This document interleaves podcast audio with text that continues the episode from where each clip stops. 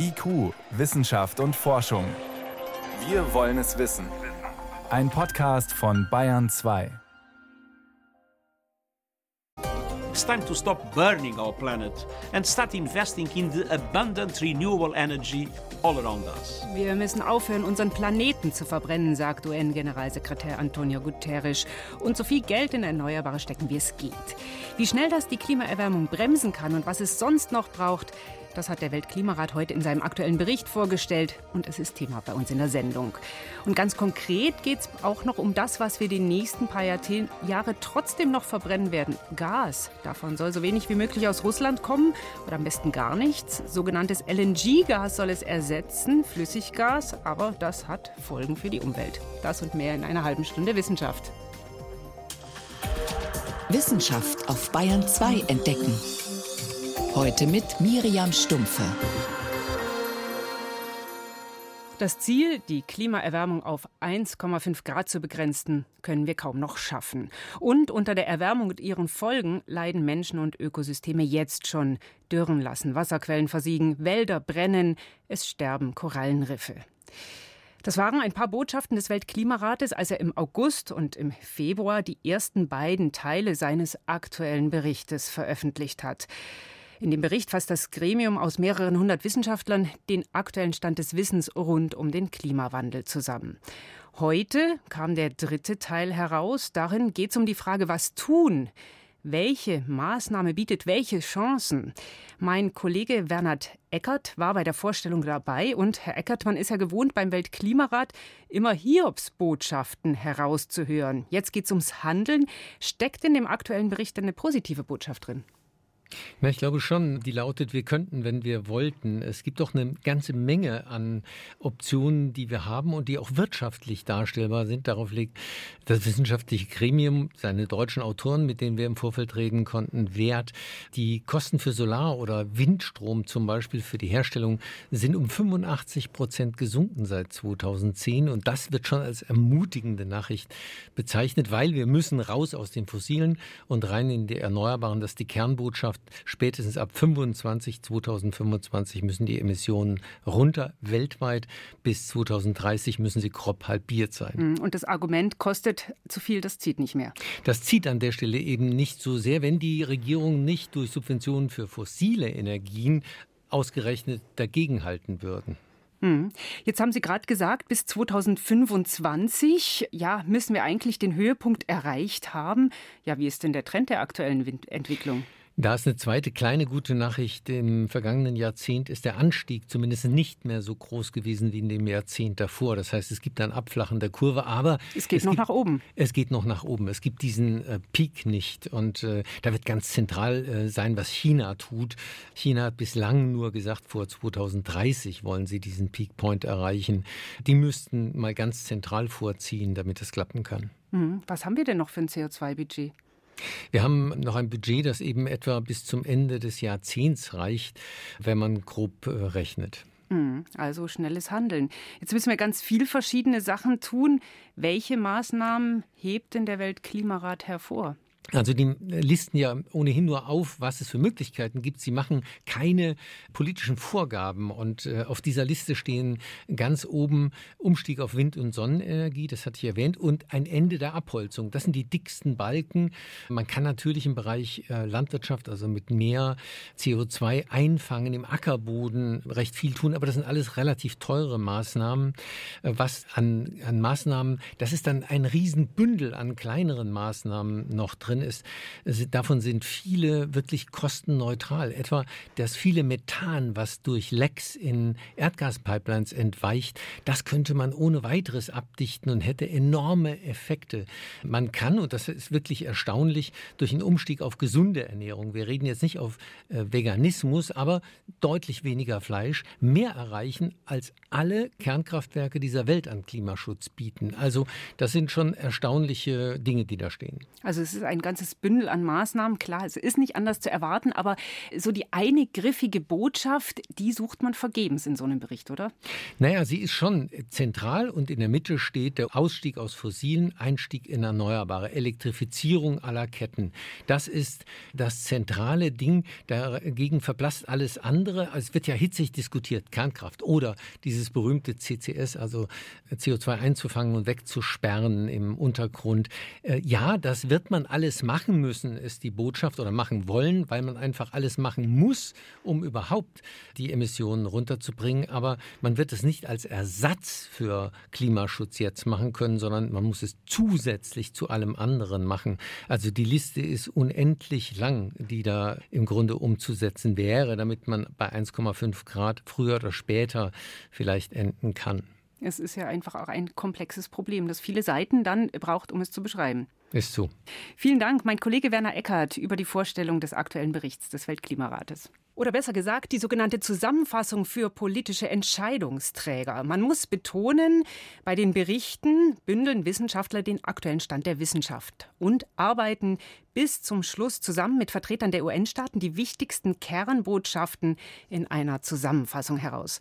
Das haben sie die letzten zwei Wochen getan. Es ist ein komplizierter Prozess. Mit dabei war auch Professor Elmar Kriegler vom Potsdam Institut für Klimafolgenforschung. Er ist einer der vielen Autoren dieses Berichts und ich kann jetzt mit ihm sprechen. Herr Kriegler, dieses Mal hat es ja bei der Vorstellung des Berichts oder bis zur Vorstellung des Berichts länger gedauert als angekündigt. Die Pressekonferenz wurde von heute Morgen auf den Nachmittag verschoben.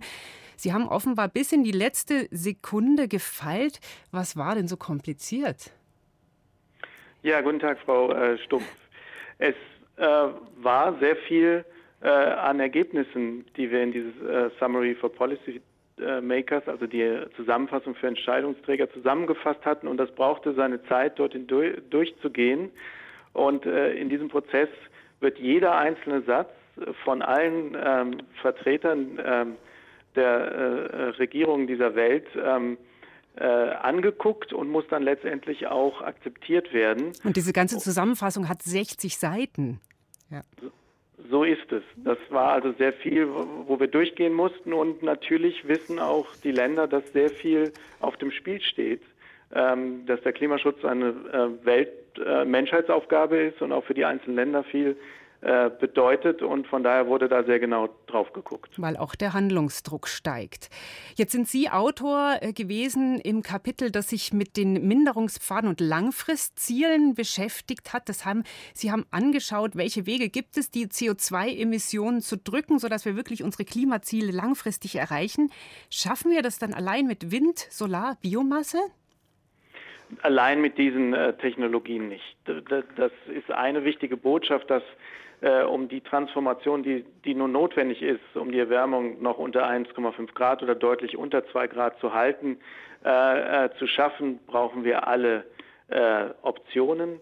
Und das bedeutet natürlich Wind und Sonne ganz stark äh, für die Dekarbonisierung unserer Stromerzeugung, aber auch ähm, in den Sektoren wie zum Beispiel der Industrie, ähm, Maßnahmen, um die Industrieprozesse zu elektrifizieren, wir brauchen Elektrifizierung des Transports. Wir brauchen eine nachhaltige Landwirtschaft, die sowohl äh, Emissionen reduzieren kann, als auch CO2 in den Böden speichern kann. Und wenn wir jetzt mal beim Strom bleiben, bei der Elektrifizierung, kommen wir da zum Beispiel ohne Atomkraft raus?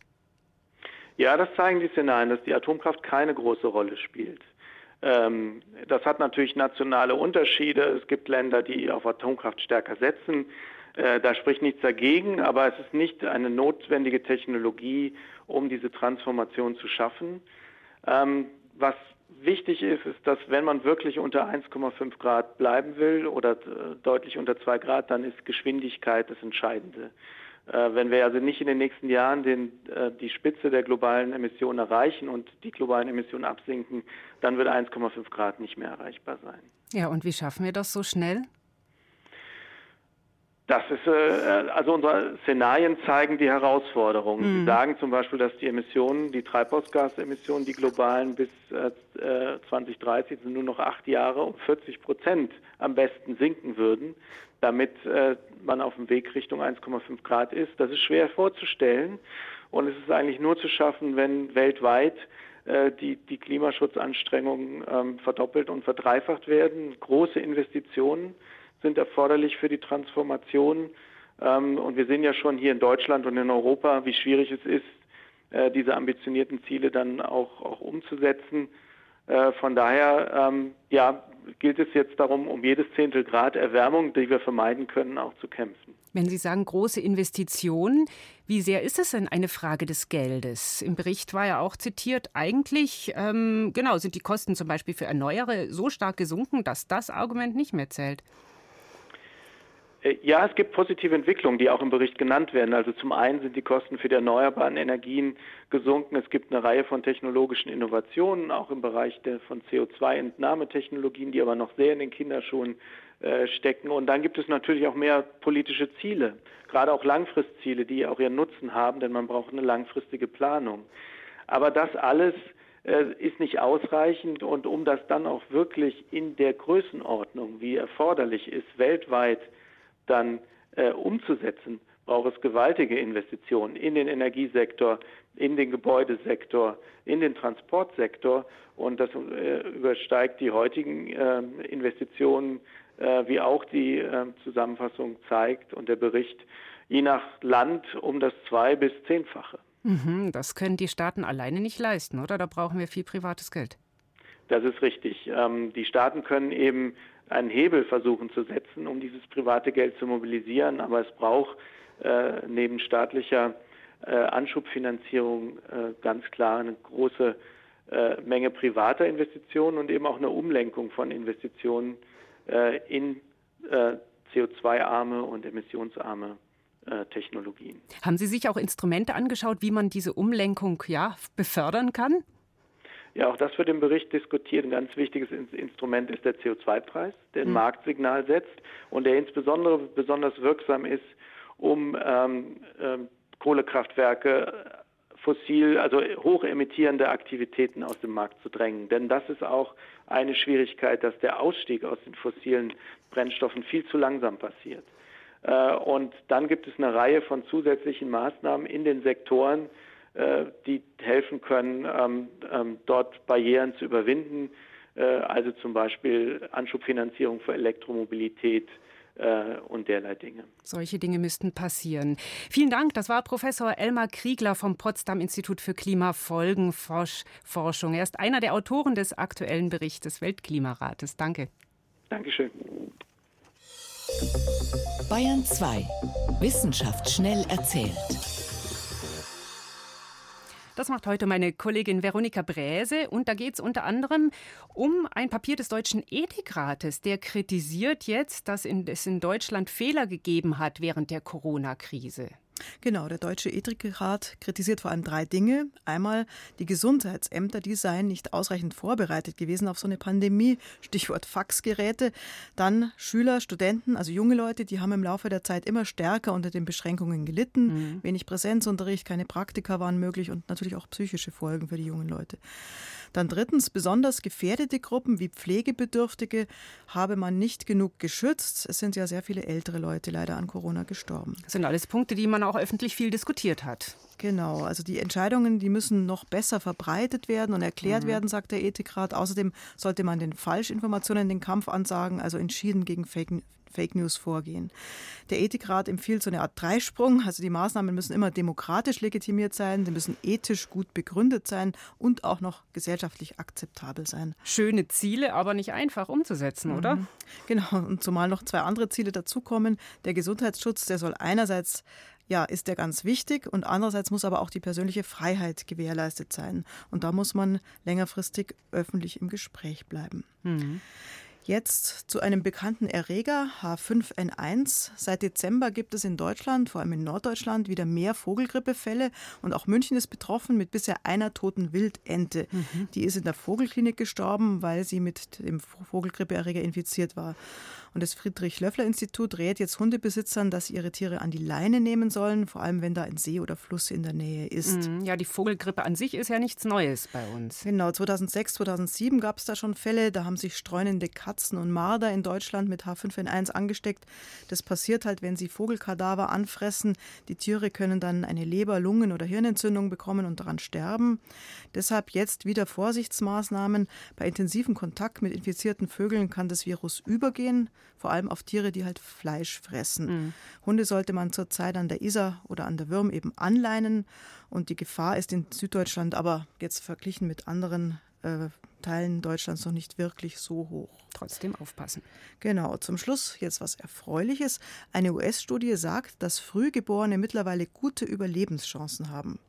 Die Überlebensrate ist in den vergangenen zehn Jahren signifikant gestiegen, mhm. sagen sie.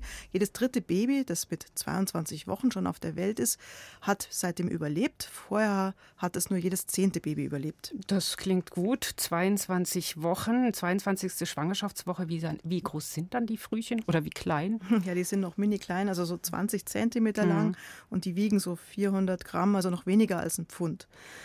Und dann, jetzt hat man gerade die 22. Woche, in der 23. Schwangerschaftswoche, da kommen mittlerweile gut die Hälfte durch, also noch viel mehr.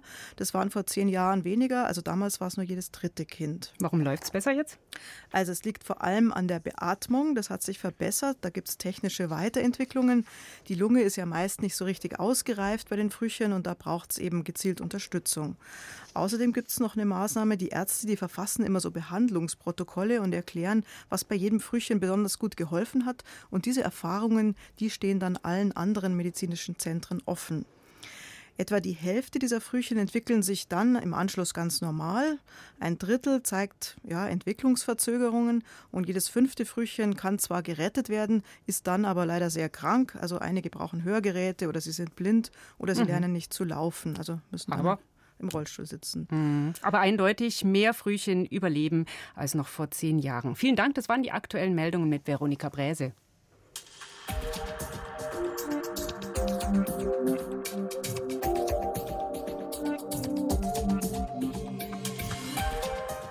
Wir müssen raus aus den fossilen Energien. Die Botschaft des Weltklimarates von heute ist so klar wie dringend. Doch Trotzdem heizen wir noch mit Gas. Wir befeuern damit Kraftwerke oder stellen Chemikalien und Dünger her. Wenn das Gas dafür nicht oder nicht mehr in dem Maß wie bisher aus Russland kommen soll, müssen andere Quellen her. Flüssiggas soll die Lücke zum Teil wenigstens schließen. Man kennt es auch unter dem Namen LNG, Liquefied Natural Gas. Doch dieses Gas hat seinen Preis auch für die Umwelt. In den nächsten Monaten wird man sie häufiger in den großen Häfen Europas sehen. Frachtschiffe beladen mit knallorangenen, kugelartigen Behältern. Sie transportieren das Flüssigerdgas, das gerade so begehrt ist. Es soll die Abhängigkeit von russischem Erdgas verringern. Doch welchen Preis bezahlt dabei die Umwelt? Allein die Herstellung von Flüssigerdgas auf Englisch LNG, Liquefied Natural Gas, ist enorm aufwendig und kostet eine Menge Energie. LNG besteht aus bereinigtem Methan, das durch extreme Kühlung flüssig gemacht wird, erklärt Johannes Betz vom Institut für angewandte Ökologie. Die Verflüssigung funktioniert so, dass es eben auf minus 162 Grad heruntergekühlt wird. Das Verfahren dahinter kann man sich ein bisschen vorstellen wie ein Kühlschrank. Letzten Endes eben immer weiter verdichtet, herabgekühlt und verdichtet, herabgekühlt, um dann eben diese niedrige Temperatur zu erreichen. Das Verfahren ist natürlich recht energieaufwendig und dann ist natürlich die Frage, wie energieaufwendig letzten Endes der Gesamttransport wäre, wenn man es stattdessen per Pipeline transportieren könnte. Durch die Kühlung wird das Gas auf ein Sechshundertstel seines ursprünglichen Volumens zusammengepresst. Allein dieser Vorgang verbraucht viel Energie. Im ungünstigsten Fall so viel wie in einem Viertel der gesamten Gasmenge steckt. Flüssiggas muss gekühlt transportiert werden. Es benötigt also Spezialschiffe für den Transport und Terminals, um es in Gas zurückzuverwandeln. Je nachdem, welche Kompressionstechnik angewendet wird, könne man davon ausgehen, dass bis zu einer Entfernung von 6000 Kilometer Pipelines besser in der Gesamtbilanz abschneiden, erklärt Johannes Betz. Bei allem, was darüber liegt, sollte das Erdgas verflüssigt transportiert werden. Der ökologische Fußabdruck von Flüssigerdgas hängt jedoch nicht nur vom Transport ab, sondern auch von der Förderung. In den USA wurden 2021 mehr als drei Viertel der gesamten Erdgasproduktion durch Fracking gewonnen. Das geht aus einer Statistik der Energy Information Administration hervor, der öffentlichen Statistikbehörde der USA. Das Problem in den USA ist eben, dass die Low-Hanging Fruits, die einfachen Vorkommen, letzten Endes zum größten Teil erschöpft sind und dementsprechend die Firmen unterwegs sind, durch neue Technologien, eben auch die Fracking-Technologie, teilweise alte Ölquellen, teilweise auch neu entdeckte Ölquellen durch Fracking weiter auszuschöpfen. Beim Fracking wird ein Gemisch aus Wasser, Sand und chemischen Substanzen per Hochdruck in den Boden gepumpt. Dadurch entstehen Risse im Gestein, durch die das Erdgas herausgeschwemmt wird. Ein höchst umstrittenes Verfahren. Anders als bei konventionellen Bohrungen versiegen die Quellen beim Fracking schneller, weshalb öfter gebohrt werden muss. Dabei besteht die Gefahr, dass Frackingwasser durch die Risse in das Grundwasser sickert und es verschmutzt, sagt Johannes Betz. In den USA sind natürlich auch gewisse Regulierungen vorhanden, die das eigentlich verhindern sollen, dass eben Fracking-Flüssigkeiten in andere Quellen für Trinkwasser oder ähnliches kommen. Dennoch gibt es natürlich immer wieder Unfälle und Vorkommen, dass eben genau das passiert, dass eben Haushalte plötzlich nach Gas riechendes Leitungswasser haben oder ähnliches. Problematisch ist auch, dass beim Fracking Methan in die Atmosphäre entweicht. Methan hat eine starke Treibhausgaswirkung. Sobald 3,2 Prozent des geförderten Erdgases als Leckage in die Atmosphäre gelangt, ist es ähnlich klimaschädlich wie Kohle. Wie groß und wie häufig diese Leckagen sind, ist schwer erfassbar. Diverse Studien konnten jedoch zeigen, dass die US-Erdgasindustrie weit mehr Methan ausstößt, als sie in ihren offiziellen Messungen angibt. Ist ein ganz großes Problem bei der Gewinnung von Erdgas, dass dabei sich verflüchtigende Erdgas, also man nennt es Venting bzw. Flaring, also auch wenn Erdöl gewonnen wird, ist das Begleitgas ja immer mit dabei.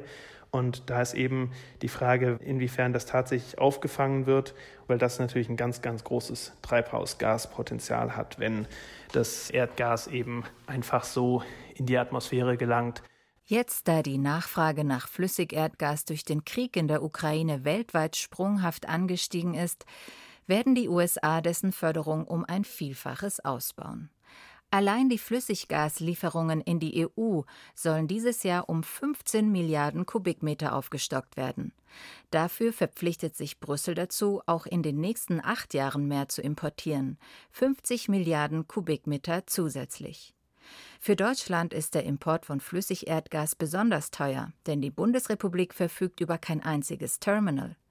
Während die Politik noch überlegt, ob es sinnvoll wäre, ein solches zu bauen, rät die Energieökonomin Claudia Kempfert davon ab. Ja, wir brauchen jetzt keine neuen Flüssiggasterminals mehr. Also der Bau dauert ja auch mehrere Jahre. Wenn, brauchen wir aktuell für den kommenden Winter Flüssiggas und das können wir bekommen entweder über die existierenden Flüssiggasterminals in Europa, also gerade für uns jetzt in Holland und Belgien oder eben auch äh, Schiffe, die ja jetzt auch gekauft wurden oder zumindest für den kommenden Winter geordert wurden, äh, die aber eben keinen festen Terminal bedeuten, äh, denn diese Investitionen sind wieder einmal Stranded Investments, also gestrandete Investitionen. Wir brauchen heute den Bau von Wasserstoffterminals, um grünen Wasserstoff in der Zukunft äh, nach Deutschland äh, zu bringen. Also heute ist äh, der Bau solcher Terminals nicht mehr sinnvoll. Gestrandete Investitionen.